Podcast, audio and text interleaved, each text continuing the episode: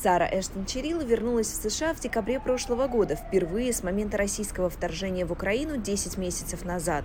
Трансгендерная американка приехала в Украину, чтобы освещать войну для одного из изданий. По словам Сары, при въезде в Украину она беспокоилась о том, что у нее могут быть проблемы из-за смены пола. У меня были проблемы с документами из-за моей медицинской ситуации, и я не была уверена в том, что украинцы нормально отнесутся к тому, что трансгендерный репортер будет рассказывать о ситуации в их стране во время войны. Эштон Чирилла говорит, что опыт в Украине изменил ее собственные взгляды на то, как общество может воспринимать представителей ЛГБТК-общины.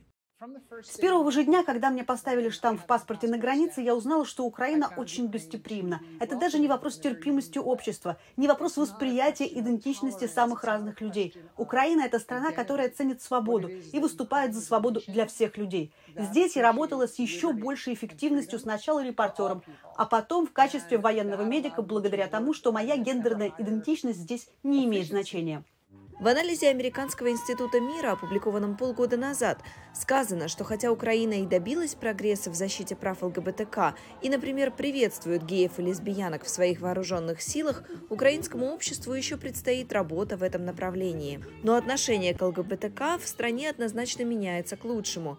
Если в 2019 году, по данным Организации изучения общественного мнения Pew, 69% респондентов заявили, что однополые отношения неприемлемы, и лишь 14% высказались в их защиту, то в мае 2022 года, по данным Киевского международного института социологии, уже 64% респондентов заявили, что представители ЛГБТК должны иметь равные права с остальными членами общества.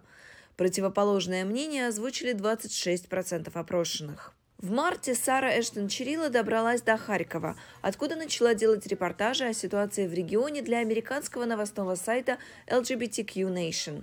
Я открыла для себя, что при президенте Зеленском и существующих правилах Министерства обороны Украины у меня было больше свободы, как у репортера в Украине в условиях военного времени, чем дома в США при попытках снимать работу полицейских.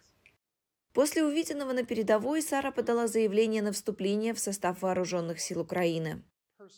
Ежедневные обстрелы и осознание того, что на меня нападают каждый день, день за днем. Все это делало эту войну моим личным делом. Я поняла, что могу сделать в этой борьбе за свободу Украины на передовой даже больше. И не как репортер или гражданское лицо, а как солдат. Сара имеет медицинское образование, поэтому ей предложили работу в медсанчасти. Женщина уже прошла стандартный курс медицинской подготовки НАТО для боевых медиков Triple C и теперь ждет отправки на передовую. Передовая – это адское место, это эпицентр ада. Я была там и своими глазами видела взорванные машины скорой помощи. Сара говорит, что Украина уже победила, продемонстрировав свою храбрость и военное бессилие России. Она надеется, что США продолжат помогать Украине приближать День Победы.